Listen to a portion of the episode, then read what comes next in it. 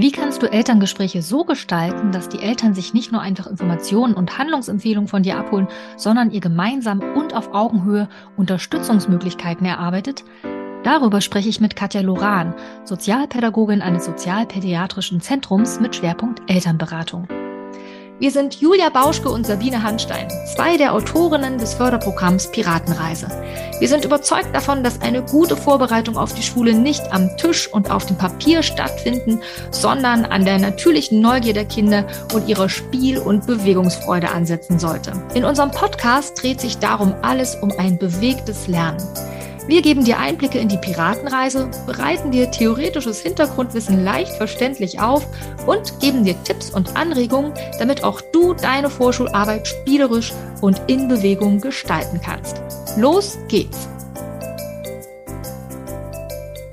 Herzlich willkommen zu einer neuen Folge in unserem Piratenreise-Podcast. Heute mal ohne Julia an meiner Seite. Allein bin ich aber trotzdem nicht, denn ich habe mir heute mal Katja Loran eingeladen, um mit ihr über das, ich finde, total spannende und wichtige Thema kooperative Elterngespräche zu sprechen. Hallo Katja, ich freue mich sehr, dass du heute hier bist. Hallo Sabine, vielen Dank für die Einladung. Habe ich mich sehr gefreut. Ja, Katja und ich kennen uns nämlich schon ziemlich lange. Ich muss mal kurz überlegen, damals war ich mit meiner jüngsten Tochter schwanger. Dann sind das jetzt also schon fast zehn Jahre. Wahnsinn. und wir haben auch mal eine mehrtägige Fortbildung zum Thema kooperative Gesprächsführung besucht und wir haben sogar mal gemeinsam eine Fördergruppe für ErstklässlerInnen mit erhöhtem Förderbedarf geleitet. Ist auch schon total lange her. Und im Zuge dessen auch gemeinsam Elterngespräche geführt. Und damals habe ich schon sehr bewundert, Katja, wie du Gespräche führst, wie du Fragen formulierst, wie du Beobachtungen in Worte fasst und vor allem so wertschätzend und auf Augenhöhe mit den Eltern sprichst. Und darum habe ich auch sofort an dich gedacht, Katja, als Julia die Idee hatte, dass jetzt jetzt eine Podcast-Folge zum Thema Elterngespräche gut passen würde. Wir haben jetzt gerade Ende Februar und das ist so ungefähr der Zeitraum, wenn im Rahmen der Piratenreise dann die Entwicklungsgespräche anstehen. Also wir haben ja einige Hörerinnen und Hörer, die gerade auf Piratenreise sind und dementsprechend auch dann bald wahrscheinlich Entwicklungsgespräche machen. Und darum jetzt aktuell dieses Thema.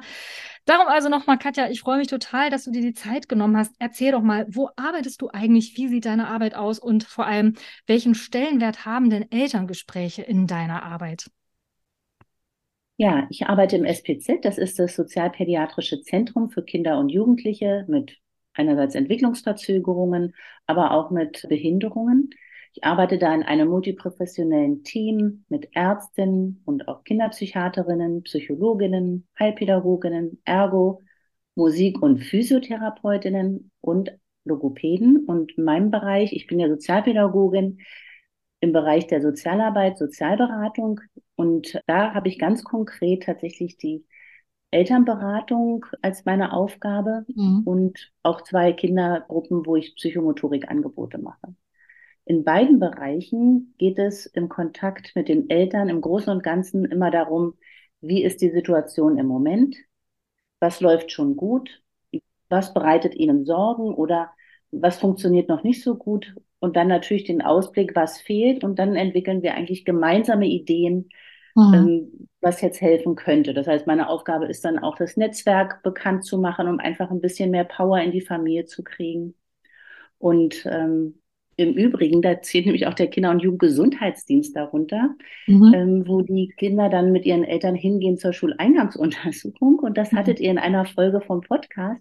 Das fand ich ganz lustig, wo ihr rätseltet, ähm, was ist das eigentlich für eine Berufsgruppe, die da noch mit den Ärztinnen arbeitet. Und das sind in der Tat Arzthelferinnen und Sozialpädagoginnen. Also so im Prinzip sowas wie ich auch bin. Ist ja, ja, super. Ist ja super, dass du das nochmal aufklärst. Wir hatten nämlich echt gerätselt, Julia und ich, ja, wie heißen die denn eigentlich, die da helfen? Was sind die denn eigentlich von Beruf? Und ja, wir konnten es nicht beantworten. Perfekt, dass du das jetzt gerade nochmal aufklärst. Also Arzthelferin ja. und Sozialpädagogin. okay, aber zurück zu deiner Arbeit. Also du machst quasi am SPZ Elternberatung, guckst, wie ist gerade der Stand bei dem Kind, was ist zu tun, was bereitet Sorge. Könntest du mal so ein bisschen erzählen, wie du konkret deine Elterngespräche angehst, also wie du die strukturierst, wie du die aufbaust, weil das wäre bestimmt für viele von unseren Hörerinnen und Hörern ganz spannend. Ja, also wie ich eben schon so ein bisschen versucht hatte, ich versuche ganz offen an so ein Gespräch heranzugehen. Das sind ja Eltern, die teilweise ziemlich belastet sind, weil sie sich große Sorgen um ihr Kind machen. Und um da erstmal eine gute Basis für so ein Gespräch zu finden, ist völlig klar. Ich versuche einen Zeitpunkt zu finden, bei dem die Eltern, an dem die Eltern gut ähm, kommen können. Ich biete deswegen auch Hausbesuche teilweise an, wenn ich merke, das ist für die Familie gerade alles ziemlich stressig und sehr anstrengend, noch einen extra Termin wahrzunehmen. Das heißt, es ist im Prinzip so eine Grundhaltung von, ich nehme sie an mit ihren Schwierigkeiten und mit ihren mhm. Sorgen. Ähm, habe mich vorher auch so ein bisschen informiert, natürlich, wie das Kind heißt und welche Diagnose das Kind hat, um die Eltern gut, ja, nicht aufzufangen, aber um ihnen gut zu begegnen, auf Augenhöhe, um sie anzunehmen mit ihren Sorgen. Und ähm, meistens gibt es natürlich diesen Anteil, wo man sich Sorgen macht, aber man sollte auch nie vergessen, es gibt auch Sachen, die gut laufen. Also hm. die haben ihr Kind ja trotz der ganzen Schwierigkeiten auch sehr lieb oder die sehen logischerweise auch die Sachen, die das Kind gut kann. Und mir ist ganz wichtig, daher immer zu fragen, was läuft denn gut oder worüber freuen Sie sich? Das heißt, ich versuche im Grunde genommen auf die Stärken des Kindes zu kommen und auch auf die Stärken der Familie. Hm. Und dann erst im zweiten Schritt zu gucken, was sind denn aber Momente, wo ich mir Sorgen mache, wo ich ähm, ja auch Angst habe, wie mein Kind weiter durchs Leben kommt, wie dann das mit der Schule wird. Und im Grunde genommen ist es eine wie soll man sagen, ein, meine Grundhaltung, die Eltern so anzunehmen mit ihren Sorgen, aber auch mit ihren Freuden, um auf Augenhöhe zu sehen, wie kann man eine gute, vertrauensvolle Beziehung mit den Eltern aufbauen, damit die auch eine Idee haben, wie kann man ähm, auch Ideen entwickeln letztlich. Mhm. Also wenn ich Vertrauen habe zu jemandem, der mir gegenüber sitzt, der mir die ganze Zeit erklärt, so und so ist es zu tun, dann macht es das manchmal sehr schwierig, ähm, eigene Ideen zu entwickeln oder die zu Hause in den eigenen Alltag zu mhm. integrieren. Ja, dann fühlt man sich ja auch schnell ganz klein und schwach. Ne? Also sobald ich im Gespräch jemanden gegenüber habe, der mir das Gefühl gibt, mir was vorauszuhaben und der Experte zu sein und mich jetzt zu beraten, macht das ja auch was mit meinem eigenen Selbstwirksamkeitsgefühl. Ne? Also kann ich etwas tun, bin ich selbst auch jemand, der eben Ressourcen hat. Das fühlt sich ja ganz anders an, wenn ich, wenn dann jemand nur ist, der sagt, jetzt machen Sie mal so und so und so. Ne? Also wie, zum Beispiel beim Arzt, ich gehe zum Arzt und da nehme ich ganz klar an, das ist jetzt der Experte, der weiß was mein Problem ist und der kann mir auch sagen, was ich tue. Aber im Elterngespräch sprichst gerade einen wichtigen Punkt an, finde ich.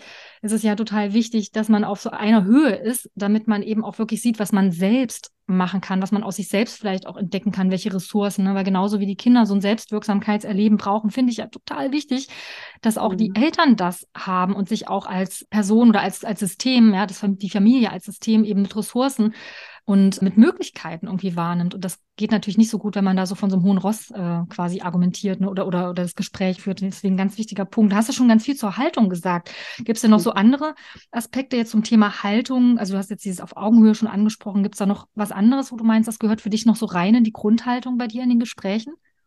Na, letztlich, dass ich mir die Zeit nehme und versuche in Ruhe ein Gespräch zu führen. Das heißt, ich bin wirklich konzentriert bei meinem Gegenüber und ich vertraue im Grunde genommen auch darauf, dass die Eltern Ideen entwickeln, wenn ich ihnen Fragen stelle. Das heißt, ich bin immer so ein bisschen neugierig. Also nicht neugierig im Sinne von, ich bin hier ein Detektiv und ich gucke, wie viele Zahnbürsten stehen bei denen zu Hause, sondern neugierig im Sinne von, ich möchte sie gerne kennenlernen und ich interessiere mich für ihre Ressourcen letztlich auch. Und ich glaube, wenn man das als Haltung mitbringt, transportiert sich das auch, weil ich bin ja nicht der Experte für die Familie. Ich kann ihnen nur helfen, ihren Alltag vielleicht ähm, nicht zu verändern, aber vielleicht etwas leichter zu machen, dadurch, dass ich viele Fragen stelle und dadurch kommen Eltern oftmals selbst auch auf Ideen. Mhm.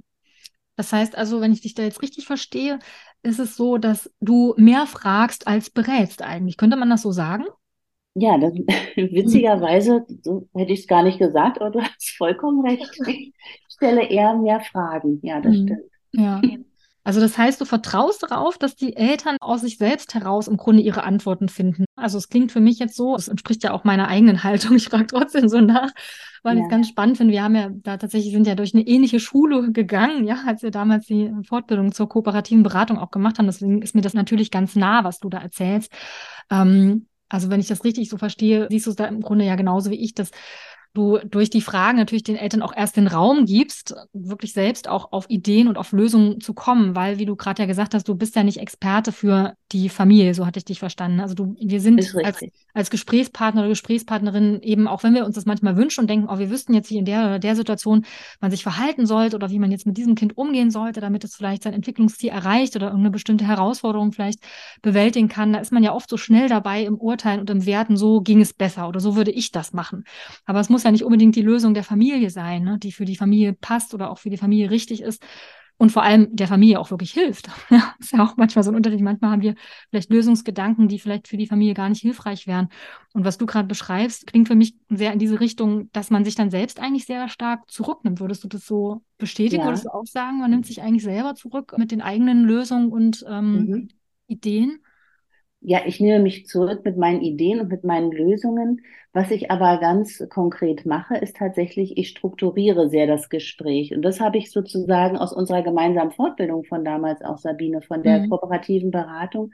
Da gab es ja einige Anteile, die ich sehr wichtig und sehr hilfreich finde im Gespräch mit Eltern. Für die Eltern ist das ja alles eins. Das ist ihr Kind, das ist ihr Alltag. Und ich als hinzukommende Beraterin habe die Möglichkeit, das aber mit ihnen gemeinsam zu strukturieren. Und da gibt es einfach so verschiedene Aspekte, die dabei sehr hilfreich sind. Also zum Beispiel, dass ich jemanden persönlich anspreche. Ja, und damit meine ich, dass ich wirklich den Namen der Mutter oder der Eltern, auch den der Erzieherin und natürlich im Mittelpunkt stehen die Kinder, auch den Namen der Kinder anspreche. Das klingt jetzt so simpel, aber was passiert dadurch bei meinem Gegenüber? Mein Gegenüber fühlt sich tatsächlich angesprochen, persönlich angesprochen, es schafft Beziehung. Ich fördere auch eine Aktivierung. Also wenn ich jemanden anspreche, jetzt bei uns beiden zum Beispiel, Sabine, aber das ist doch auch noch ein wichtiger Aspekt, dann würdest du sofort innehalten wahrscheinlich. Das heißt, es hat auch einen Aufforderungscharakter. Man sollte dringend vermeiden, man sollte dringend vermeiden, Genau, weil, wie ich jetzt gerade gesagt habe, so Allgemeinplätze wie Mann oder alle machen immer, versuchen wirklich zu gucken, dann lieber statt Mann den Namen zu nennen, um den es gerade geht. Und die Kinder im Mittelpunkt zu haben, das ist die Hauptperson, finde ich ganz wichtig, auch mit Bildern zu arbeiten. Mhm. Ja. Ja, also finde ich einen ganz wichtigen Punkt. Dieses persönliche Ansprechen ist ja tatsächlich was, wo man erstmal so denkt, so, hm, ist irgendwie komisch, weil wir das oft nicht so machen im Gespräch, ne, dass wir so sagen, Katja, was denkst du denn dazu? Oder, weiß ich nicht, Frau Meier, wie ist denn Ihre Haltung? Und trotzdem habe ich das schon ganz oft erlebt, auch in unseren Fortbildungen zum Beispiel. Ne, also da spielen wir ja immer am Anfang so ein Namensspiel, um eben die Namen zu lernen, weil es einen riesen Unterschied macht, wenn man in so einer Gruppe jemanden auch wirklich gezielt mit dem Namen ansprechen kann, sagen kann, Andrea, was denkst du denn dazu? Oder wenn auch jemand einen Beitrag hat, den dann zu wertschätzen sagen, ja, ah, Andrea, genau, das war eine gute Idee, gut, dass du es nochmal gesagt hast. Also dieses, den Namen zu kennen und auch auszusprechen, finde ich total wertvoll, weil es eben wirklich signalisiert dem Gegenüber oder meinem Gesprächspartner, meiner Gesprächspartnerin, ich sehe dich, du bist mir hier gerade wichtig mit deiner Einschätzung und deiner Meinung. Und das kann man natürlich im Gespräch auch super benutzen. Es wirkt so banal und so auf eine Art auch selbstverständlich. Und doch, wenn man das nicht bewusst macht, tut man es in der Regel nicht. Ne? Also man tue ich es in der Regel nicht. Also ja, ich muss mir das schon, schon gezielt sagen. Also ein wichtiger Punkt, dieses persönliche Ansprechen, finde ich richtig gut. Und auch den Namen des Kindes immer wieder auch zu benutzen. Also wirklich konkret, um da nicht um den heißen Brei zu reden, sondern es geht um das Kind, den Namen also wirklich auch immer wieder zu nennen. Hm. Aber das ist nicht alles. Das ist jetzt nur ein, ein Start zum Beispiel. Hm. Für mich zählt auch insgesamt Anteilnahme zeigen mit aktivem Zuhören, also nicken oder auch, ja, habe ich das ähm, so verstanden, dass das meinten Sie das damit? Mhm. Nochmal nachfragen oder auch ähm, dann das, was ich gehört habe, tatsächlich zu konkretisieren. Also wenn die Eltern mir erzählen, das ist bei der bei dem Abgeben morgens mit dem Kind schwierig in der Kita, ähm, zu fragen, was ist da genau schwierig? Ist es sozusagen die Trennungssituation oder gibt es vielleicht zu Hause gerade noch einen ungeklärten Streit? Das sind ja alles Sachen, die ich gar nicht weiß. Und das sind Sachen, die muss ich halt erfragen. Mhm.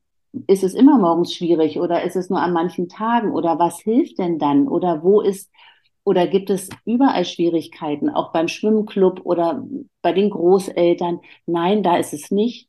Was ist da anders, um im Prinzip dann gleich wieder zu überlegen oder den Eltern die Möglichkeit zu geben, stimmt, das ist da anders, das mache ich, da habe ich mehr Zeit, da bleibe ich noch ein bisschen länger oder also einfach um das so, so ein Gefühl dafür zu bekommen, es ist nie immer überall alles schlecht oder alles schwierig. Mhm. Da würde ich gerne kurz einhaken, Katja. Ich erinnere mich in der Fortbildung, ich weiß gar nicht mehr, ob das wirklich in der war oder jetzt erinnere ich mich gerade noch an eine andere, wo das, glaube ich, in einem anderen Zusammenhang gesagt wurde, dass so Sätze mit immer und nie grundsätzlich nicht stimmen.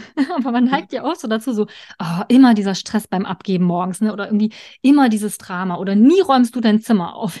es gibt ja, ja so Sätze, die wir oft so sagen, wo wir so Situationen pauschalisieren und wie so eine Allgemeingültigkeit, die dann die Dinge auch so in Stein meißelt, formulieren, ja, die irgendwie so ein links und rechts und so ein Blicken hin zu, okay, gibt vielleicht doch mal andere Situationen, irgendwie zumacht und gar nicht erst ermöglicht. Was du da gerade angesprochen hast mit diesem Konkretisieren, ich finde das ein ganz wichtiges Handwerkszeug im Gespräch, dann auch wirklich manchmal der Situation so auf den Zahn zu fühlen und wirklich mal zu sagen, ist es wirklich immer so? Wann genau ist denn das so, wie du es gerade beschrieben hast? Ne? Also ist es leicht. Ja, das, mhm. Sabine, das können dann alles so, wir sagen immer äh, offene Fragen dazu. Ne? Also zu fragen, wann ist das so oder wo ist das so, diese bekannten W-Fragen, weil mhm. das ermöglicht dem Gegenüber sehr viel eher seine eigene persönliche Antwort zu finden, als wenn ich so eine geschlossene ähm, mhm. Frage stelle wie, ist das immer Montag ja. so? Mhm. Ne? Also mhm. dann besser zu fragen, wann ist das so? Weil sonst kann ich mich durch einen riesigen Fragenkatalog ähm, vorstellen. Mhm. Und das ist dann sehr langwierig. Besser ist da in dem Falle dann eben eine offene Frage zu stellen, mhm. damit die Eltern ihre eigene Antwort gut formulieren hm. können. Hm, stimmt.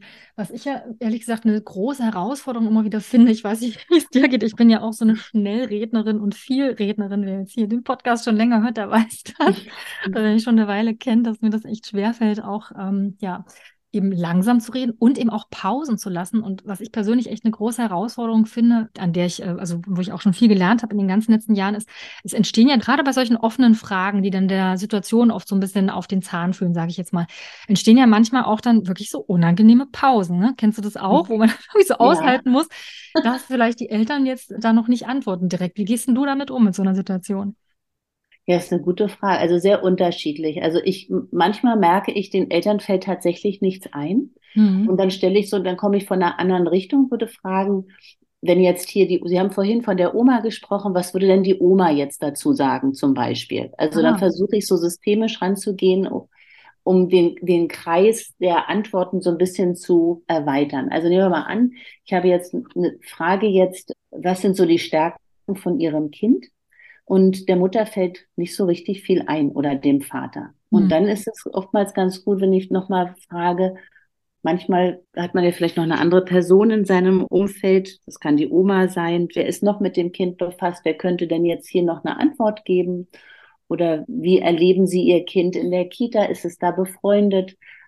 Also du merkst schon, ab und zu mache ich schon geschlossene Fragen, mhm. aber im Grunde genommen versuche ich eher den Raum offen zu lassen. Mhm. Und dann bei einer Pause auch darauf zu warten, sie schaffen das schon. Mhm.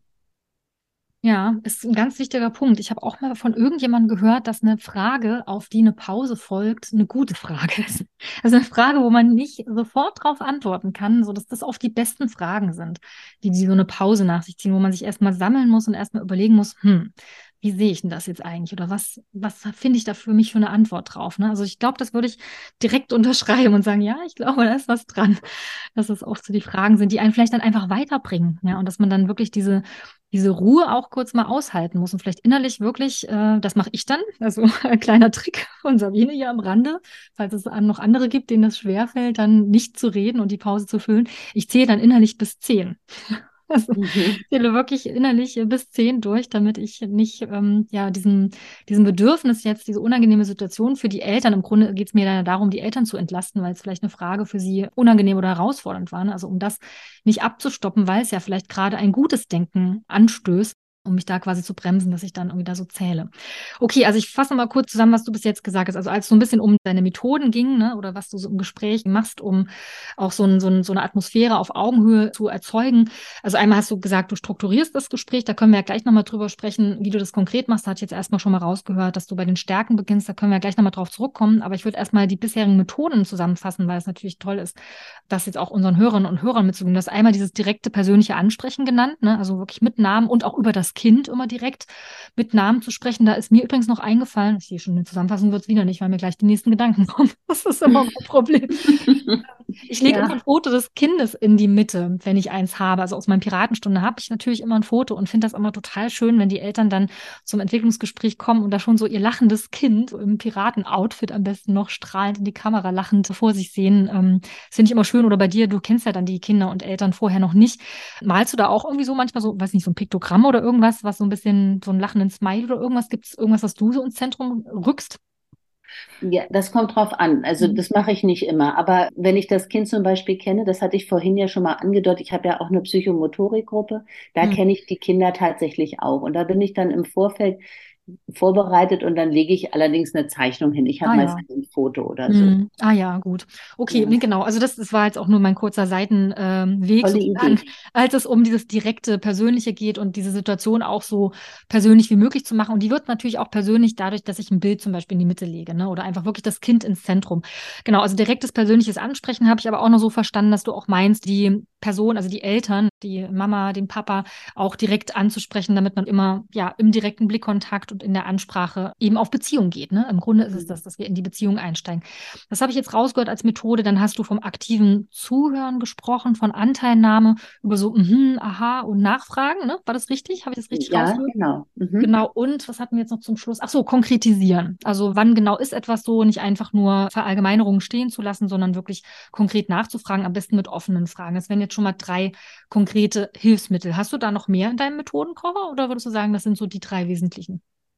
Nein, nein. Also ich habe zum Beispiel auch noch, ähm, ich gucke, also oder ich möchte gerne erfahren von den Eltern, was sie sich für Gedanken machen oder wie es ihnen geht. Und da merke ich auch schon, das wollte ich vorhin nochmal sagen, bei den Pausen, mhm. wenn so eine Pause entsteht, ich achte schon darauf, was ist, was geht bei den Eltern ab? Also wie ist deren mhm. Mimik? Sind die eher nachdenklich oder versteinert? Also ich versuche sehr genau auch rauszuspüren, wo die jetzt gerade stehen und dann stelle ich eine Nachfrage. Wie geht es ihnen gerade? Ich merke, sie sind ganz ruhig geworden wo hängen sie, in welchen, welche Gedanken machen sie sich gerade und wie mhm. geht es ihnen damit? Weil ähm, Gefühle sind handlungsführend. Mhm. Wenn ich ähm, oftmals ärgerlich bin oder enttäuscht bin, dann bin ich wahrscheinlich auch ungeduldiger. Und das ist, glaube ich, ganz wichtig, das auch deutlich zu machen, um wieder auf das Kind gucken zu können. Es geht ja hier um das Kind, was unterstützt werden soll und den Eltern dadurch die Möglichkeit zu geben, warum macht denn das Kind das so? hm. wieder sich zu öffnen für ja die Handlung des Kindes und das geht oftmals dadurch ganz gut, indem ich auch die Gefühle der Eltern eben nicht aus dem Blick verliere oder auch anspreche oder frage, wie geht es ihnen damit gerade. Hm. Das kostet auch manchmal so ein bisschen Mut. Das muss ich tatsächlich erst lernen, auch im Laufe der Jahre, auch wirklich mhm. Gefühle anzusprechen. Aber bisher habe ich die Erfahrung gemacht, dass das total hilfreich ist. Ich muss jetzt gerade konkret an ein Elterngespräch aus der Lerntherapie denken, wo eine Mama tatsächlich dann auch geweint hat. Ja, also das hatte ich schon mehrfach. Aber gerade an ein Gespräch muss ich denken, wo ich wirklich dann auch die Gefühle erfragt habe und das dann auch so ein richtiger Auslöser war, diesen Gefühlen jetzt auch nochmal Raum zu geben im Gespräch. Und das war ein total wichtiges Gespräch. Und sowas ja. kann natürlich auch im Kita-Kontext, auch im Rahmen der Piratenreise sein, dass es vielleicht irgendein ein Thema gibt, eine Belastung, vielleicht das Kind irgendwie im Verhalten herausfordern und die Eltern kriegen vielleicht ständig negatives Feedback von anderen Eltern, von Kindern, sind vielleicht total angespannt, haben vielleicht schon Angst vor dem Gespräch, ja, mhm. das jetzt kommt, wo vielleicht wieder blöde Sachen auf den Tisch kommen, wieder was das unangenehm ist, die wieder ihr Kind verteidigen müssen. Da ist vielleicht eine große Anspannung im Raum und wenn man das dann auch benennt und sagt, ich habe das Gefühl, Sie sind bestimmt gerade ganz schön angespannt. Ne? Für mich sieht es so aus, als wäre das gar nicht so leicht für Sie. Das kann ich gut verstehen. Ja? Oder so, mhm. so, ein Gefühl von, ja, ich sehe das und das ist in Ordnung, dass Sie sich so fühlen. Ja? Wenn man das so im Subtext mitgibt, damit habe ich bisher auch sehr gute Erfahrungen gemacht, aber musste ich auch erst lernen. Wie geht dir das denn mit solchen Situationen? Hast du sowas ähnliches auch schon erlebt? Ja, ja, ich habe das auch oft, dass Eltern tatsächlich auch weinen, weil sie sich große Sorgen machen. Mhm. Und letztlich ist da ja auch wieder die Möglichkeit mit deiner inneren Haltung, die Eltern so anzunehmen, mit ihrer Trauer auch und mit dem Wunsch, dass alles gut werden wird und dann zu gucken, was können erste Schritte sein. Und dazu hilft dieses Konkretisieren dann auch wieder. Ne? Also mhm. zu gucken, was ist das, wo sie sich am meisten Sorgen machen und was wäre da der erste Schritt. Mhm. Und dieses Konkretisieren hilft dabei, das zu fassen mhm. letztlich. Und oftmals habe ich sehr viele Punkte auf dem Tisch liegen und das ist so eine weitere Methode, die ich sehr sinnvoll finde, ich schreibe die Sachen auf. Also ich schreibe die Sachen auf, die die Eltern als Stärken bezeichnen oder das, was gut läuft. Ihr persönliches Netzwerk auch. Ja, also mhm. wer hilft denn da? Wer ist gut für die Familie? Aber ich schreibe auch alles auf, was ihnen Sorgen macht, was eben nicht so gut läuft. Um dann, wenn diese ganzen Zettel auf dem Tisch liegen, zu gucken, womit müsste man beginnen? Was wäre jetzt das Schönste, um wieder in so eine Aktivität zu kommen. Mhm. Das ist das, was ich an dieser Methode auch so toll finde. Es bringt die Eltern zurück in die Aktivität und durch dieses Visualisieren sind sie konzentriert am Ball und auch gerade mit Eltern, die jetzt mit einem Migrationshintergrund vielleicht kommen, die nicht so gut Deutsch sprechen, hilft das auch, ähm, mhm. dass Sachen aufgeschrieben sind. Also damit man sie nicht vergisst oder mhm. damit sie einfach im Raum stehen bleiben und mhm. man damit dann arbeiten kann. Ähm, man sagt immer sehr viel oder man spricht sehr viel und wenn ich etwas aufschreibe, merke ich ja auch bei meinem Gegenüber, ach, das ist wichtig, das steht mhm. da jetzt. Das ja. ist auch wieder meine Haltung, mit der ich signalisiere, alles, was Sie hier sagen, ist mir wichtig. Ich nehme mhm. Sie da ernst. Ne? Mhm. Ja, einerseits das, dass es wirklich die Dinge so auf den Tisch bringt, im wahrsten Sinne des Wortes, ja, also das, was besprochen ist, was die Eltern benennen, zu notieren. Aber was es eben auch, finde ich, tut, nicht nur, dass es sichtbar macht, es strukturiert eben dann auch wieder, ne? Also du hast ja, ja gesagt, du beginnst bei den Stärken, wir machen das ja bei der Piratenreise genauso, ne? Also von der, von den Stärken auszugehen, die erstmal zu sammeln, auch eben zu visualisieren, aufzuschreiben und dann zu den Unterstützungsbedarfen zu kommen. Und indem die dann eben dort liegen, vielleicht auf unterschiedlichen Seiten des Tisches, vielleicht links die Stärken, rechts die Unterstützung oder vielleicht auch farblich unterschiedliche Zettel zum Beispiel auch notiert werden. Ne? Die Stärken vielleicht auf Gelb und den Unterstützungsbedarf auf Grün oder so. Rot würde ich übrigens auf keinen Fall empfehlen. ja, also für so Sachen, die schwierig sind, da ist Rot immer so eine negative Farbe, würde ich ähm, davon abraten. Aber auch das, ne, also indem man da zum Beispiel farblich strukturiert oder allein auf welcher Seite da des Tisches sowas liegt, das kann, finde ich persönlich, total hilfreich sein, um dann eben so ein Gespräch auch zu strukturieren und zu schauen, okay, jetzt haben wir die eine Seite uns angeguckt, jetzt schauen wir mal auf die andere und auch so Verknüpfungen zu sehen. Ich weiß nicht, wie geht dir das dann immer in den Gesprächen so? Also ich habe schon oft die Erfahrung gemacht, würde mich mal interessieren, ob das bei dir auch so war, dass oft zum Beispiel eine bestimmte Stärke manchmal auch noch wie so eine Kehrseite hat. Oder umgekehrt, vielleicht sind die Eltern im Gespräch total bei den in Anführungszeichen Schwächen oder bei dem, was sie schwierig finden, wo sie sich Sorgen machen. Deswegen ist ihnen vielleicht auch bei den Stärken gar nicht so viel eingefallen. Und wenn man dann zum Unterstützungsbedarf kommt, sagen sie vielleicht ganz viel. Sowas gibt es ja manchmal auch.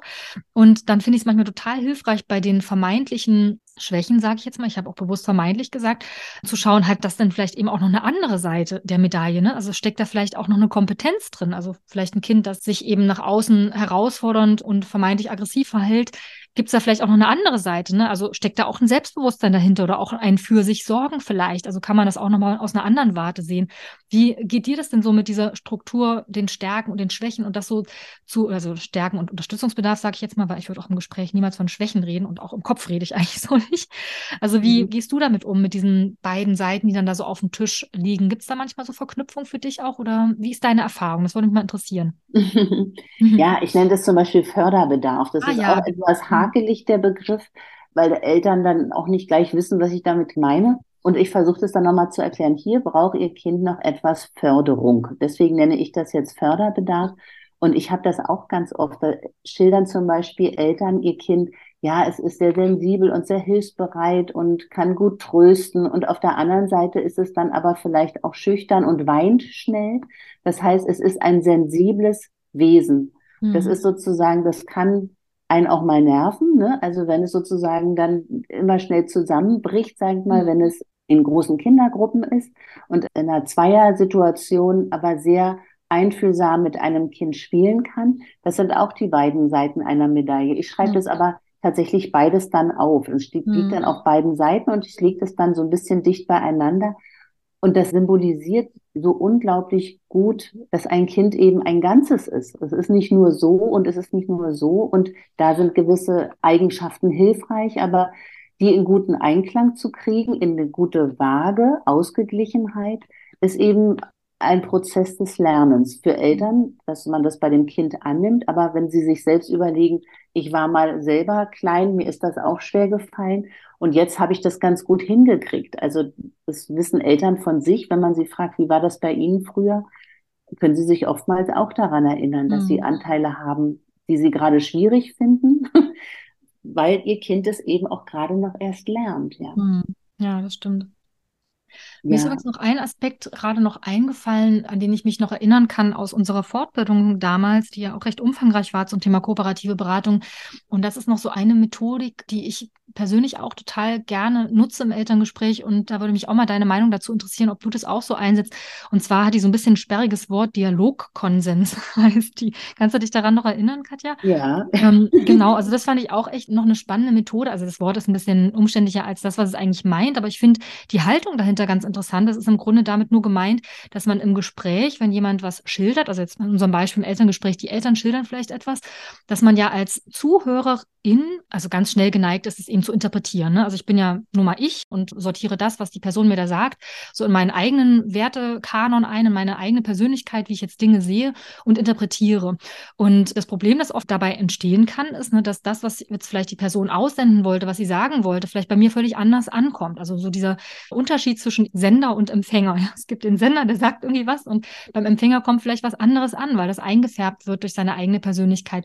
Und bei diesem Dialogkonsens geht es dann darum, dass man die Aussage des Gegenübers nochmal zusammenfasst und dann fragt, ob man das richtig verstanden hat. Also zum Beispiel wieder diese Bring-Situation in der Kita, die für die Mutter vielleicht aktuell total stressig ist, zu sagen, Sie haben gerade erzählt, immer wenn Sie Ihr Kind in der Kita abgeben wollen, ist das für Sie stressig? Habe ich Sie da richtig verstanden? Ne? Das wäre der erste Schritt zu fragen, ist das wirklich so? Und dann kann es nämlich sein, dass die Mutter vielleicht schon selber konkretisiert und sagt, nee, nee, das ist gar nicht immer so, sondern das ist dann und dann so. Ja, also vielleicht geht sie dann sozusagen diesen Schritt des Konkretisierens sogar selbst, was ja dann wünschenswert wäre.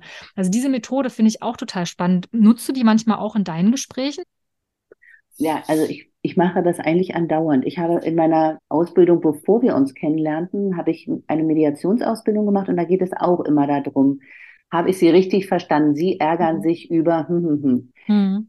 Das heißt, da habe ich auch immer schon so zusammengefasst. Also es ist eine ganz klassische Technik, auch um sich selbst nicht verwickeln zu lassen, beziehungsweise der Person gegenüber die Möglichkeit zu geben, erst nochmal zu korrigieren, wenn man es falsch verstanden hat. Denn ich bin ja auch nur ein Mensch und ich verstehe vielleicht über Stress am Frühstückstisch etwas völlig anderes als diese Mutter oder so in deinem Beispiel bei der Übergabe morgens in der Kita. Wenn ich mein Kind abgebe, würde ich vielleicht aus meinem Erfahrungshintergrund sagen, ja, das fand ich immer sehr anstrengend, weil da hatte ich immer sehr wenig Zeit. Aber diese Mutter meint es vielleicht ganz anders. Und damit man sich nicht völlig vergaloppiert und sich nicht komisch verstanden fühlt, ist es eine gute Technik, um das abzukürzen. Mhm. Und dennoch, ich würde mal sagen, ich würde das nie verteufeln. Wenn ich merke, ich habe mich da doch vergaloppiert mhm. und ähm, ich habe das nicht ausreichend gemacht, dann sehe ich ja bei meinem Gegenüber, ob sie sich verstanden gefühlt hat oder nicht. Mhm. Und da kann ich dann wieder sagen, jetzt gucken Sie gerade ganz skeptisch, habe ich da was falsch zusammengefasst oder habe ich den Punkt nicht genau getroffen? Was ist es denn jetzt genau? Mhm. Also ich kann auch immer wieder nacharbeiten. Mhm. Das finde ich ganz wichtig, dass man nicht den Eindruck hat, ich habe nur eine Chance, es richtig zu machen. Ich habe ganz viele Möglichkeiten. Manchmal begebe ich mich da so auf so einen innerlichen Balkon und gucke so, wo wird jetzt gerade der Ball gespielt? Was ist das Thema gerade? Also mhm. wenn ich merke, dass ich selber mich zu viel einbringe, zum Beispiel, um selbst mich zurückzurudern. Hm, das finde ich überhaupt ist die große Kunst im Elterngespräch, dass man sich selbst eben zurücknimmt und nicht die Person ist, die da am meisten redet und den Eltern den Raum zu überlassen, ja, und eher daran zu arbeiten, dass sie eben, wie du vorhin schon gesagt hast, sich eben verstanden, sich angenommen fühlen mit ihren Themen, ja, also oft gehen sie ja auch tatsächlich mit Sorgen ins Elterngespräch. Ich meine, du hast jetzt natürlich auch wirklich konkret Eltern, die kommen ins SPZ, weil sie sich Sorgen machen, also hast überwiegend Kinder mit erhöhtem Förderbedarf. Das ist ja jetzt bei den Kindern in der Piratenreise nicht immer bei jedem Kind so, also gibt es ja auch mhm. Elterngespräche, wo vielleicht die Eltern jetzt nicht mit so großer Sorge ins Gespräch gehen, aber auch da wird es immer wieder Kinder geben, wo ja vielleicht dann doch was auch besprochen wird, was für die Eltern schwierig und herausfordernd ist. Aber der Punkt, auf den ich da gerade kommen wollte, war eben dieses, ne, sich selbst zurückzunehmen und den Eltern wirklich den Raum zu geben und vor allem auch das Vertrauen zu haben, wie du es vorhin schon gesagt hast, dass sie auch die besten Lösungen eigentlich finden für die Situation und die Herausforderungen, die ihr Kind vielleicht noch bewältigen sollte oder die zu bewältigen noch gut wäre vor Eintritt in die Schule, ja, weil ja in der Regel das, was man selbst wirklich erkannt hat und die Lösung, die man selbst gefunden hat, die konkreten Unterstützungsmöglichkeiten innerhalb der Familie sind ja am ehesten die, die man umsetzt, als wenn da so jemand kommt, der sagt, so jetzt machen Sie mal das und das, dann, dann wird das schon. Ne? Genau. Ja, mir fällt noch was ein. Also im Prinzip ist wirklich meine Aufgabe, also ich verstehe mich mehr als jemand, der strukturiert. Und ähm, mhm. Ich habe dazu sozusagen so ein paar Methoden von der kooperativen Beratung. Aber ich fand zum Beispiel, das kennt vielleicht auch einige, das Smart-Modell. Mhm. Da geht es darum, ein Ziel mit den Eltern zu vereinbaren nach einem ganz bestimmten Setting. Also es das heißt deswegen Smart, weil das S steht für spezifisch oder eindeutig. Das M steht für messbar. A steht für attraktiv. R für realistisch oder erreichbar und T für terminierbar. Das heißt, wenn ich mit den Eltern etwas verabrede oder für die Eltern mit ihnen gemeinsam, was wollen sie als nächstes oder was wollen sie als erstes verändern oder welches Ziel wollen sie in Angriff nehmen, das muss halt den Smart-Kriterien entsprechen. Das heißt, das Kind muss es auch schaffen können. Es muss ein bisschen attraktiv sein. Einem Kind, was gerne Tablet spielt oder am liebsten am Handy oder nur Fernseh guckt, das wegzunehmen und zu sagen, heute hast du nichts mehr davon oder du darfst es nicht mhm. weiter nutzen das ist ein schwieriges Ziel. Ne? Also ich mhm. will das so runterbrechen. Es muss attraktiv sein. Das heißt, ich muss vielleicht etwas attraktiv anderes finden, was an die Stelle rückt. Mhm. Kennen wir von uns auch. Ne? Wenn ich jetzt eine Diät machen möchte und am liebsten abends Chips esse, dann ist es ganz gut, wenn man an der Stelle etwas anderes findet, was ein mhm was man toll findet. Also so geht es für Kinder, die etwas verändern sollen oder Eltern, die mhm. etwas verändern wollen sehr, sehr ähnlich. Ne? Also es muss mhm. realistisch sein, dass ich das schaffe, es muss attraktiv sein. Und was ich ganz wichtig finde, dafür steht das M für messbar.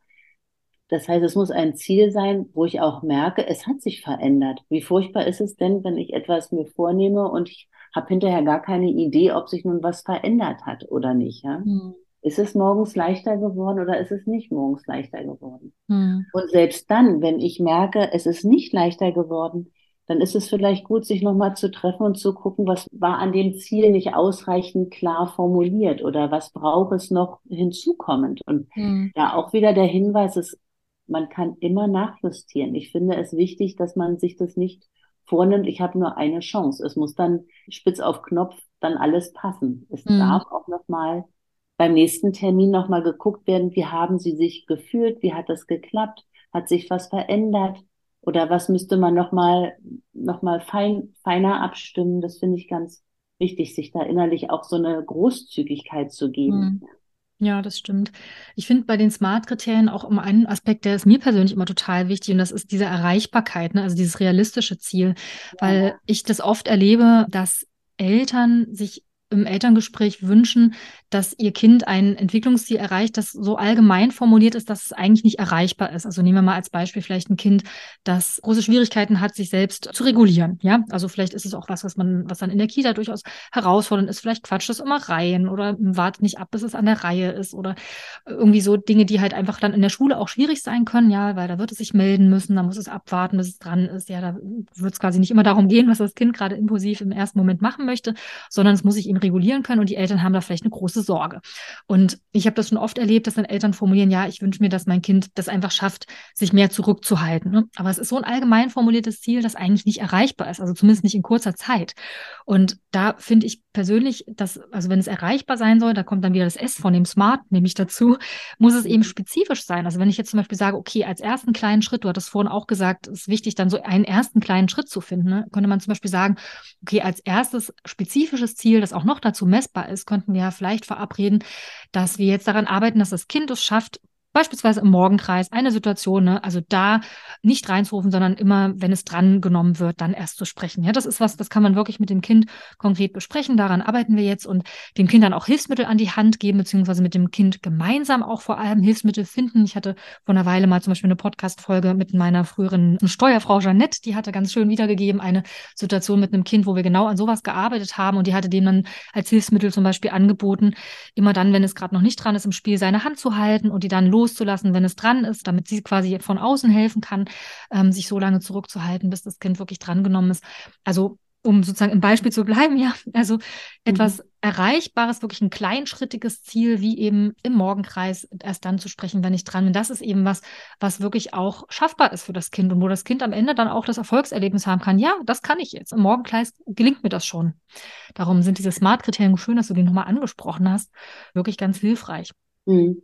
Also eine Sache fand ich jetzt nochmal ganz wichtig, also wo du das so sagtest, für mich ist es wichtig, dass Eltern nicht denken, sie geben ihr Kind in der Kita ab und die Kita oder die Erzieherin in der Kita sind jetzt dafür zuständig, dass das Kind nicht immer reinplatzt. Mhm. Das heißt, in solchen Gesprächen frage ich immer, was können Sie davon zu Hause übernehmen? Oder gibt es etwas, was Sie davon zu Hause übernehmen können? Weil Ihr Kind ist ja nicht nur in der Kita, Ihr Kind ist auch zu Hause, Ihr Kind ist auf dem Spielplatz.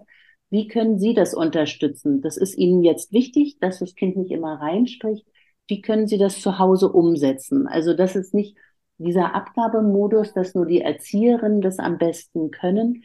Das ist ja gar nicht so, weil Eltern erleben ihr Kind auf jeden Fall am Wochenende, meinetwegen von 15 bis 15 Uhr bis abends ins Bett zu bringen. Mhm. Und die Erzieher haben natürlich die Kinder tagsüber und trotzdem haben die Eltern einen Erziehungsauftrag. Mhm. Und da finde ich ganz wichtig, dass es nicht nur die Kita-Erzieherinnen machen müssen, sondern die Eltern ihresgleichen auch. Und wenn man merkt, es gibt zum Beispiel noch ein größeres Thema wie Konzentration oder so, mhm. wer fehlt denn noch? Oder sind Sie noch woanders oder welche Ideen gäbe es denn noch? Also das ist jetzt in meinem Bereich zum Beispiel so, da geht es oftmals noch um Vermittlung zu Ergotherapie oder Logopädie, wenn der Sprachstand nicht ausreichend ist.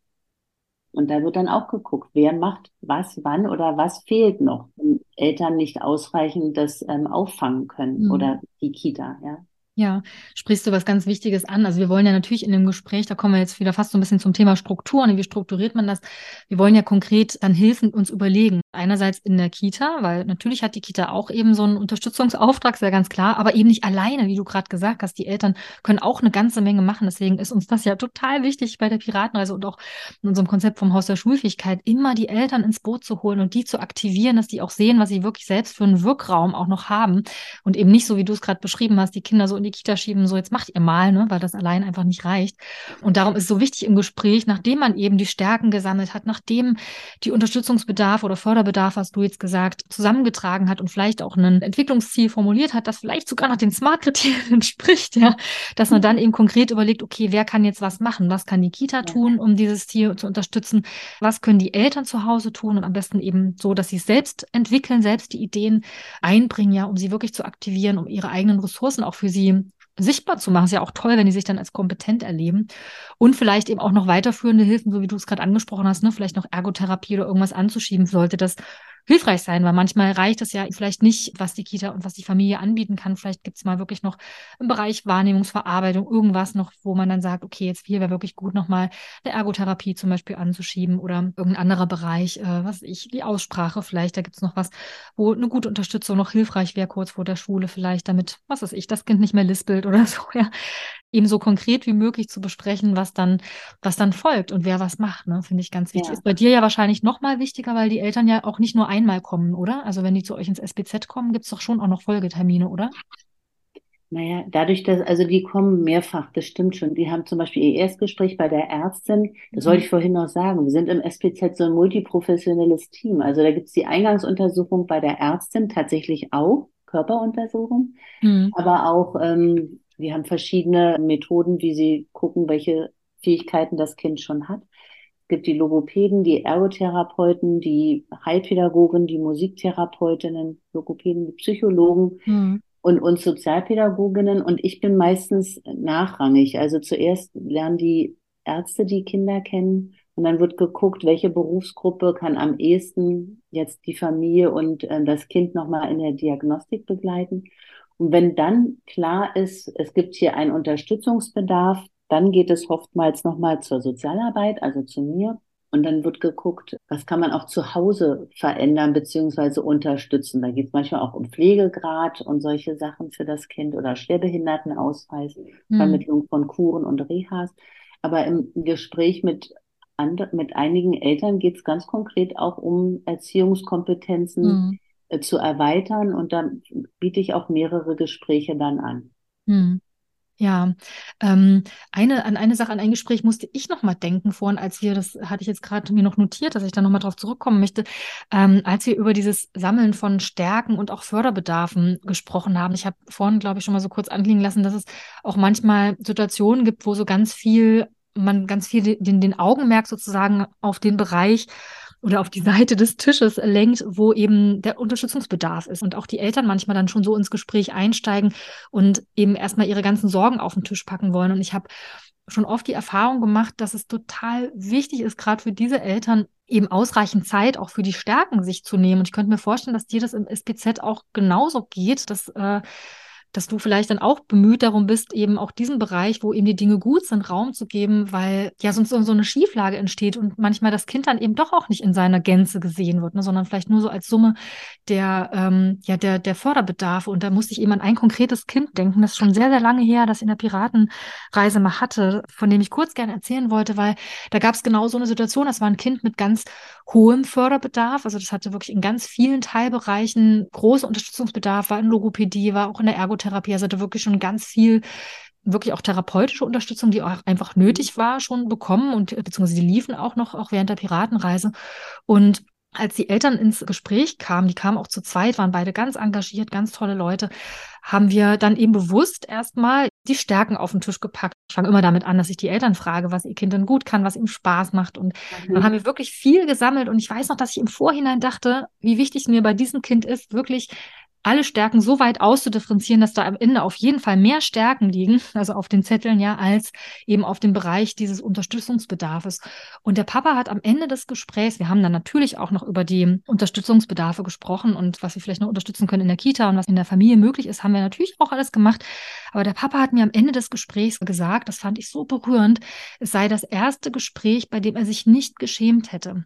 Und mhm. hat ihm gesagt, dass sie schon so viele Gespräche hatten, weil das Kind eben schon so eine Geschichte auch hat, ja, und wirklich hohen Förderbedarf auch wirklich faktisch hatte, ja. Aber sie haben einfach immer wieder Gespräche erlebt, die offenbar ja eben beschämend für sie waren, weil immer nur auf diese Seite geguckt wurde, wo es schwierig ist. Und ich hatte den Eltern noch gesagt, nehmen Sie sich die ganzen Zettel mit den Stärken mit, ja, was Ihr Kind auch alles kann, nehmen Sie sich mit, was für ein Schatz. Und es war wirklich deutlich durch diese Rückmeldung, es war ganz rührend, es hat mich sehr bewegt, dass das äh, ja was ganz Heilsames war, irgendwie einmal dieses Gespräch zu führen, wo man mal wirklich mal einfach auch diese ganzen positiven Dinge sieht. Und ich könnte mir vorstellen, Katja, das war jetzt ein bisschen lang und ausführlich. Entschuldige bitte, mhm. eigentlich wollte ich dich ja fragen, ob du sowas ähnliches auch mit den Eltern im SPZ erlebst, weil da sind ja auch eben überwiegend Eltern von Kindern, also beziehungsweise ausschließlich würde ich fast sagen, ne, wo, wo dann auch schon deutlich Unterstützungsbedarfe da sind und die Sorge auch schon groß ist. Hast du da ähnliche Situationen erlebt? Ich kenne diese Situation täglich. Also mhm. Eltern, die kommen ja genau mit diesem mit diesem, ja, mit der Sorge, mit ihrem Kind stimmt etwas nicht. Und oftmals können sie gar nicht mehr sehen, was aber auch alles gut ist. Und wie wichtig ist es doch dann im Gespräch, sie anzuregen und ähm, darüber nachzudenken, was aber schön ist an ihrem mhm. Kind und was auch gut funktioniert. Weil nur das ist sozusagen dann der innere Anlass, auch wieder sich auf den Weg zu machen und etwas selber in Angriff zu nehmen. Also die Aktivierung der Eltern zu erreichen. Wenn ich das Gefühl habe, ich habe schon verloren oder es geht hier nur um Förderbedarf mhm. und ich gar nicht mehr sehe, da gibt es auch positive Anteile, da mache ich mich schon gar nicht mehr auf den Weg, weil ich habe gar keine Chance. Ne? Und mhm. ähm, das ist etwas, was ja zu einer großen Entmutigung führt. Und letztlich die Eltern sind die Menschen, die das Kind hat und am ehesten hat. Und wie wichtig ist es da, die Bindung und das Verhältnis zu stärken. Mhm. Habe zum Beispiel im übertragenen Sinn, das führt jetzt ein bisschen weiter weg, aber es gibt ja Eltern, die müssen für ihr Kind oder die müssen auch nicht, die, die haben die Möglichkeit, aufgrund der Diagnose und der Einschränkungen einen Pflegegrad für ihr Kind zu beantragen. Mhm. Und da geht es konkret nur darum, im Gespräch mit dem MDK, mit dem medizinischen Dienst der Krankenkassen, die ganzen schwierigen Situationen aufzuschreiben, in einem, fast wie so eine Art Tagebuch, damit man die Sachen auch nicht vergisst. Und diesen Eltern sage ich, ähm, bitte schreiben Sie ein kleines Stern oder ein Sternheftchen, wo Sie die ganzen schönen Momente auch aufschreiben. Und in dem Moment, wo ich das sage, geht über die meisten Gesichter der Eltern dann ein Lächeln. Hm. Und dann können wir darüber auch nochmal sprechen, was nämlich auch schön ist und was gut ist und woran sie sich auch freuen. Und trotzdem gibt es eben auch diese anderen Momente, wo der Förderbedarf sehr groß ist und wo man auch Hilfe von außen noch braucht. Tatsächlich. Ja. Und da, wo man Eltern ein Lächeln schenken kann, schenkt man Zuversicht und da fangen dann Menschen auch wieder an, was zu machen. Das mhm. bewegt einfach. Ja. ja. klar. Das andere, es bringt irgendwie eher eine Erstarrung, ne? Und so, und wie du es ja. gerade schon gesagt hast, man hat ja gar keine Chance. Ne?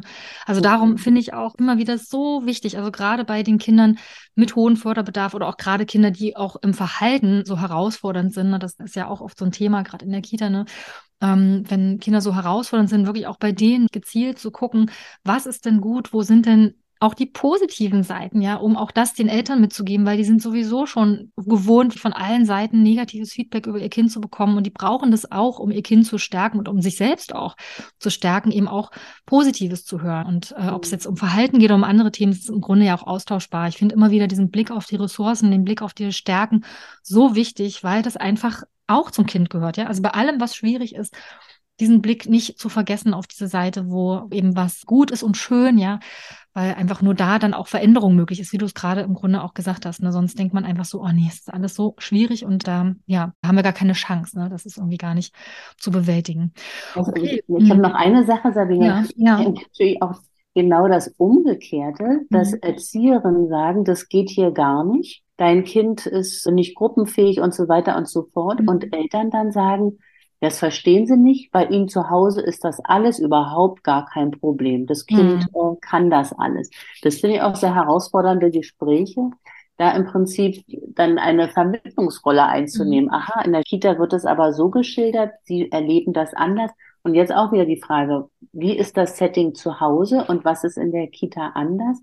Und wie können Sie das zu Hause auffangen, beziehungsweise was können Sie Ihrem Kind mitgeben, damit es in der Kita nicht so verloren geht? Also, und da, vorhin hattest du so von einem Bild mal gesprochen. Das mache ich tatsächlich. Ich male manchmal das auf, was das Kind sozusagen an Schwierigkeit gerade mitbringt. Und bei diesem Beispiel fällt mir zum Beispiel ein Bild ein, wo ich so als Metapher zum Beispiel einen kleinen Astronauten male, so ein Strichmännchen mit so einem mhm. kleinen Helm. Und der äh, schwebt sozusagen durchs All mit seinem Sauerstoffkabel und auf der anderen Seite ist die Erde, um zu versinnbildlichen, Sie bringen Ihr Kind in die Kita, zu Hause hat noch alles geklappt, aber jetzt ist quasi die Versorgung zur Homebase gekappt und jetzt muss das Kind irgendwie klarkommen. Und welche Möglichkeiten sehen Sie oder was können Sie Ihrem Kind noch mit an die Hand geben oder was wäre wichtig, damit es nicht so verloren ist, wenn es in der Kita ist? Hm. Und allein dieses Bild gibt plötzlich wieder so viele Möglichkeiten darüber. Eine Pause wird sich sicherlich einstellen, aber darüber ins Gespräch zu kommen, weil es die Situation so klar macht. Ja, und auch ja. das Dilemma des Kindes. Ne? Also zu Hause ist offenbar alles anders als in der Kita. Und wie kann man das gut in Einklang bringen, damit das Kind ein Leben hat und nicht zwei Orte, an denen völlig unterschiedlich gehandelt oder agiert wird? Ja. Hm.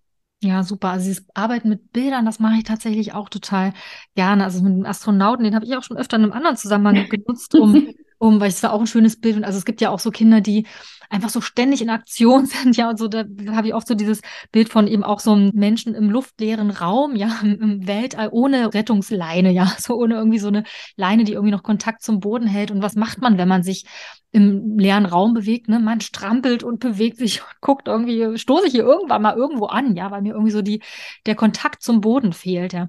Mhm. Also so Bilder, finde ich, können auch echt Eltern immer total helfen, um nochmal so einen anderen Blick aufs Kind zu kriegen. Oder was ich zum Beispiel auch schön finde, so ein Rahmen um ein Kind. Ne? Es gibt ja so Kinder, die auch immer wieder mal den Rahmen sprengen. Ja, ja aber ja, eigentlich einen Rahmen brauchen, ja, die irgendwie so eine Sicherheit brauchen, wo ein Rahmen nicht als Begrenzung, als etwas Einengendes, sondern als etwas Schutzgebendes nochmal dargestellt werden kann. Ne? Also ein Kind im, im Rahmen, im Bilderrahmen, finde ich zum Beispiel auch eine ganz schöne Metapher. Hast du noch ein paar schöne Bilder? Weil das finden bestimmt unsere Hörerinnen und Hörer toll. Ein paar konkrete Vorschläge für so metaphorische Bilder. Fällt dir noch was ein? Ja, also ich hatte mal eine Familie im Elterngespräch, die hatten ein Kind mit so einer unglaublich hohen Aktivität und so einer großen Bewegungsfreude, muss man auch sagen. Das flitzte in der Kita überall herum. Es fand aber auch, das ist eben die Kehrseite, keine Entspannung und es konnte sich auch nicht gut entscheiden, wo wird es jetzt spielen, mit wem unterhält es sich oder mit wem will es als nächstes spielen oder wie auch immer. Da haben wir dann das Bild gehabt, ähm, wie so eine Schnellautobahn, die mhm. verschiedene mhm. Abzweigungen hat. Ne? Und einfach um klarzumachen, wie schwer ist es für diesen kleinen Burschen, nicht den Abzweig zu nehmen und nicht den Abzweig und nicht den, die Ausfahrt zu nehmen, sondern mhm. geradeaus weiterzufahren, um das Ziel zu erreichen. Ne? Also mhm. Dass zum Beispiel aufgeräumt wird oder dass mhm. ein Spiel zu Ende gespielt wird. so zum mhm, unterwegs zu viele andere Abzweige sind, die ja auch toll sind. Ne? Jetzt habe ich auch attraktiv. Da ja. geht es hier hin und da möchte ich eigentlich auch gerne mal vorbeischauen. genau. Als ein Bild fällt mir auch noch ein, was ich auch schon oft benutzt habe. Es gibt ja auch oft so Kinder, die eben so eher zurückgenommen und ruhig sind, ja, und sich noch nicht so ganz entfalten. Also wo man merkt, so da ist eigentlich ganz viel Potenzial und irgendwie, ja, entfalten sie es eben noch nicht so, kommen vielleicht noch nicht so ganz ran an all ihre Fähigkeiten oder zeigen die noch nicht so, weil sie einfach, ja, eben ein bisschen zurückgenommener sind. Da habe ich zum Beispiel schon oft so eine Pflanze tatsächlich gemalt, so eine kleine Pflanze, eine zarte Pflanze, die eben noch ein bisschen extra Pflege braucht. Ne? Also das, die Wärme und das Sonnenlicht, mal dann oft dann noch eine Sonne dazu, ne? so für die Symbole für die Familie, die da ganz viel gibt.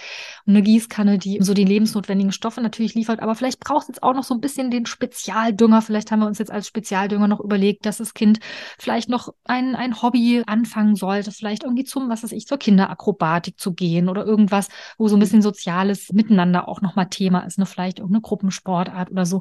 Finde ich auch mal ein ganz schönes Bild. Habe ich schon oft gemerkt, dass Eltern da, ähm, also dass es einfach nochmal so eine andere Seite anschlägt, wenn man nicht nur spricht, ne, sondern auch über so ein Bild dann nochmal so Gefühle eigentlich auslöst, ne? Weil mit einem Bild, was ich anschaue, da habe ich ja sofort irgendwie eine Assoziation, da habe ich sofort Gefühle dazu. Und ich glaube, auf dieser Gefühlsebene mit Eltern zu arbeiten, ist irgendwie immer ein guter Weg, ist zumindest meine Erfahrung. Ja, ein, ein super Weg. Also, wenn du, du hast ja nach Bildern gefragt, mhm. auch eine Waage ist schön, ne? Ins ja. Gleichgewicht kommen. Auch ein tolles mhm. Bild im Prinzip, was man gut nutzen kann für Elterngespräche. Mhm. Oder auch ein Kind im Mittelpunkt malen und darüber einen Lichtkegel das Kind mehr in den Blick zu kriegen. Also mhm. nehmen wir mal an, es könnte eine Trennungssituation bei Eltern sein. Ne? Und das Kind gerät so ein bisschen auf die, aufs Nebengleis und keiner kümmert sich so richtig oder kann sich nicht richtig kümmern oder es ist ein, gerade ein Baby geboren worden. Es gibt ja verschiedene Momente, die herausfordernd sind für Familien und wo dann Kinder gerade mal eben vielleicht noch die zweite oder die dritte Geige spielen und darauf vielleicht aber auffällig reagieren und man gucken müsste, wie kann man das Kind wieder mehr in den Blick bekommen? Mhm. Wer kann da helfen oder wie kann man das schaffen? Ja. Mhm. Das hm. ist auch ein schönes Bild. Ja, toll. Ach Mensch, Katja, ich sehe, wir könnten noch ganz, ganz lange weiterreden. Uns würde noch viel einfallen zu diesem Thema kooperative Gesprächsführung, beziehungsweise wie kriegt man mit Eltern so eine Atmosphäre, die eben auf Augenhöhe ist? Wie kommt man in eine gute Beziehungsqualität? Ich würde trotzdem sagen, lass uns Schluss machen, weil sonst hören wir nicht mehr auf. Ich würde versuchen, noch mal kurz so ein bisschen zusammenzufassen. mal sehen, ob ich es schaffe. Ich gebe mir Mühe. Du kannst mir gerne helfen und mich noch ergänzen. Also ich komme noch mal dahin zurück, wo wir angefangen haben. Nämlich da ging es vor allem um die Grundhaltung, ne? also was macht ein Gespräch zu einem kooperativen Gespräch. Da ging es, hast du so Aspekte genannt, wie eben auf Augenhöhe sich zu begegnen, in so einer ja, gleichberechtigten Beziehung im Grunde einzusteigen. Ne? Nicht als beratende Person, sondern eben ja als jemand, der eben Fragen stellt, offene Fragen zum Beispiel. Ja, habe ich dich da richtig verstanden? Das könnte man so als Grundhaltung sagen, ja. oder? Als Zusammenfassung. Genau. Dann hattest wobei, du gesagt, Sabine, wobei ich sagen würde, die offenen Fragen, das ist meine Methodik. Die Methode, das Meine innere Haltung Haltung ist eher sowas wie, ich nehme die Familie an, ich habe mhm. eine Empathie und ich habe das Vertrauen, die Eltern werden auch Lösungen finden. Das ist so meine innere Haltung. Ah, gut, okay. Na, ist doch gut, dass wir, siehst du, Dialogkonsens. Kann man nachfragen, habe ich dich genau. verstanden? Genau, aber da wären wir schon beim nächsten Punkt. Also die Haltung hätten wir jetzt geklärt, dann Methodenkoffer finde ich nochmal super. Wenn ich das richtig hier mitgeschrieben habe, haben wir fünf Punkte angesprochen, die du konkret einsetzt. Es wäre einmal das direkte persönliche Ansprechen, also sowohl der Eltern Eltern als auch immer wieder wirklich das Kind konkret benennen, vielleicht auch mit einem Foto in der Mitte, aber vor allem auch die Eltern direkt anzusprechen. Ne? Das wäre der erste, der erste Trick, ne? oder das erste, die erste Methode. Dann aktives Zuhören als zweite, ja, mh, aha, und so Nachfragen, Verständnisfragen stellen. Dann hattest du konkretisieren gesagt, also nicht so allgemeine Formulierungen stehen zu lassen, sondern auch genau nachzufragen, wann ist das so, wann ist es anders. Dann hatten wir angesprochen, Gedanken und Gefühle auch durchaus zu benennen. Mhm. Und zum Schluss, das hatte ich noch irgendwann äh, später eingeworfen, wäre dieser Dialogkonsens. Also das gehörte zusammenzufassen und nachzufragen, ob man richtig verstanden hat. Das wären so fünf Methoden. Und dann noch so allgemeine Sachen, die, glaube ich, jetzt nicht unbedingt aus der kooperativen Beratung kommen, wie eben dieses offene Fragen stellen zum Beispiel, ne, was du gerade mhm. auch nochmal nachgeschoben hattest. Okay. Und dann vielleicht nochmal zum Schluss, ähm, gibt es so ein paar ganz persönliche Tipps, auch von dem durchaus, was du genannt hast, wo du sagst, für kooperative Elterngespräche, für eine gute Beziehungsqualität in den Gesprächen mit den Eltern. Was wären für dich so die wichtigsten Punkte, wo du sagen würdest, ja, das würde ich gerne nochmal zusammenfassen, das würde ich gerne mitgeben, den Hörerinnen und Hörern des Podcasts? Also was ich, das habe ich ja, glaube ich, schon mehrfach gesagt, ich finde das Strukturieren, meine Aufgabe im Strukturieren zu sehen und das mit vielen visuellen Möglichkeiten auch zu veranschaulichen, mhm. dass ich Bilder male für bestimmte Situationen, die ein Kind gerade hat, dass ich Sachen aufschreibe, was die Eltern gesagt haben, dann kann ich mit den Karten auch das leichter machen, zu gucken, womit will man beginnen. Dann nehme ich die Karte in die Hand und gebe es den Eltern vielleicht drüber. Ist das etwas, womit sie mehr anfangen können? Also das Visualisieren. Mhm. Und dass ich mit den Smart-Kriterien versuche, mich selbst auch konkret zu lassen. Also dass mhm. ich mich auch nicht verliere in vielen Wörtern, sondern eher gucke, wie schaffe ich es, unter diesen Gesichtspunkten, die wir vorhin hatten, ähm, möglichst gute und klare Ziele zu formulieren, damit alle Bescheid wissen. Hm. Super, Katja, vielen Dank. Ich fand es ein total schönes ähm, Gespräch. Ja, wir haben ganz viel besprochen. Wir könnten da, glaube ich, noch ewig drüber reden und vor allem noch, ja. äh, noch, noch viel weit noch viel mehr Bilder sammeln, was ich auch total, was mir total Spaß macht, sich dann so Bilder zu überlegen für Kinder oder für Situationen. Vielen Dank, Katja, dass du dir die Zeit genommen hast. Ganz toll, dass du hier warst. Ich habe gerade total Lust, nochmal einen Blogartikel zu dem Thema zu schreiben. Vielleicht werde ich dich da nochmal fragen und nochmal konsultieren. Ja, ob du mich da vielleicht noch beraten oder unterstützen kannst, weil ich es einfach ein total wichtiges Thema finde und ja, man es ja wirklich in vielen Kontexten braucht, ob jetzt mit der Piratenreise oder überhaupt für die Elterngespräche in der Kita. Ist ja auf jeden Fall total hilfreich. Vielleicht melde ich mich dann nochmal bei dir. Das wäre auf jeden Fall schön. Ja, und jetzt auch nochmal vielen Dank an dich, der du oder die du uns heute zugehört hast. Ich hoffe, du konntest dir was für dich mitnehmen und unsere Denkanstöße und Tipps zum Thema kooperative Elterngespräche waren hilfreich für dich. Vielleicht hast du ja schon bald dein nächstes Elterngespräch und kannst direkt was davon ausprobieren. Lass uns gerne wissen, ob unsere Anregungen nützlich für dich waren. Wir freuen uns immer riesig über Feedback per E-Mail oder auch über unser Bewertungstool, das ich dir auch nochmal unter dieser Podcast-Folge in den Show Notes verlinke. Katja, vielen lieben Dank, dass du da warst. Ja, vielen Dank, Sabine, dass du mich gefragt hast. Es macht Spaß. Hat sehr viel Spaß gemacht. Ahoi und bis bald. Ahoi.